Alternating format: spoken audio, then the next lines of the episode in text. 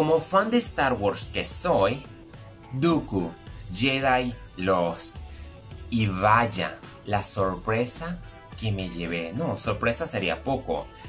Dooku, una historia de orígenes yo le hubiera llamado. eh, Simplemente te habla de cómo fue, fue un aprendiz, cómo llegó a la Orden Jedi, cómo mostraba esos aspectos oscuros que llevaba, pero cómo desafiaba tanto al Consejo Jedi. La verdad, lo vi muy sinónimo a Anakin Skywalker. Tienen mucho en común. Hubieran, hubieran sido un maravilloso par los dos, sin duda. Y descubrimos la relación que tenía con Yoda. También con Red, su primer ah, estudiante. Y sin nada menos con Qui-Gon. También tuvimos la sorpresa de, ver que era bien amigo de Saifo Díaz. Y después de ver Clone te quedas como que, oh, ¿realmente hizo eso?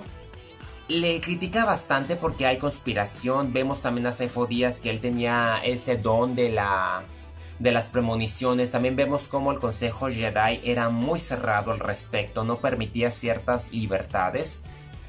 Conocimos el lado oscuro, hay también él sufre visiones que le muestran los eventos de las guerras crónicas y le muestra su vínculo que va a tener con Sidious. Inclusive creo que ve a Obi-Wan Kenobi antes de ir al escenario de Dionysus. O sea, la verdad, también descubrimos cómo aprendió a lanzar rayos, que es algo muy sinónimo a Rey en el ascenso de Skywalker.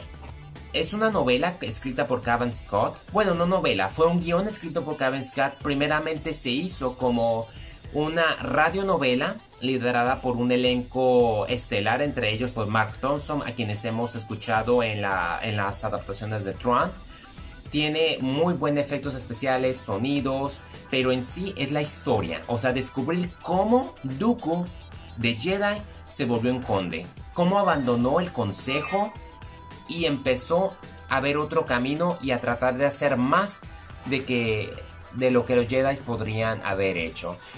A la vez esto va a la par de Asajj Ventress porque ella es realmente la narradora principal. Vamos viendo también los demonios que ella tenía y cómo ella realmente quiere matar a todos, pero a la vez intenta conectar con Dooku y descubre esas dos caras de él, cómo era antes y cómo se volvió después.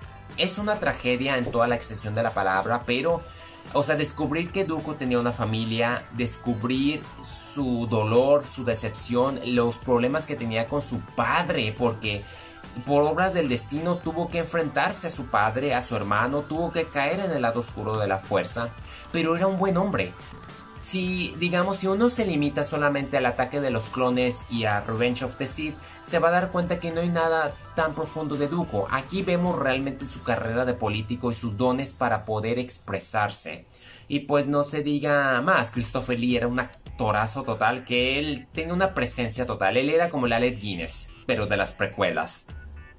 Aquí vemos esa esencia, vemos su lado luminoso y, y me cae bien, nos cae muy bien que te compareces en cierta manera porque dices, hubiese sido un gran Jedi. O sea, se nota que realmente tenía la Qui-Gon donde había sacado la influencia total, se nota que quería un cambio y el Consejo Jedi simplemente no estaba listo y, y se aprovechó de Sefo Díaz como Sidious se aprovechó de él. Entonces, mis respetos para Kevin Scott y para Lucasfilm porque este relato debió de haber sido más que una radionovela, debió de haber sido una serie. Esperemos y caiga en una película porque Dooku ofrece mucho más de lo que uno espera y es una lástima que me haya tardado un año en animarme a escucharla porque uno se lleva una mala idea pero tiene un espíritu de Star Wars garantizado que pone en alto la saga y aparte hace referencias a The Republic.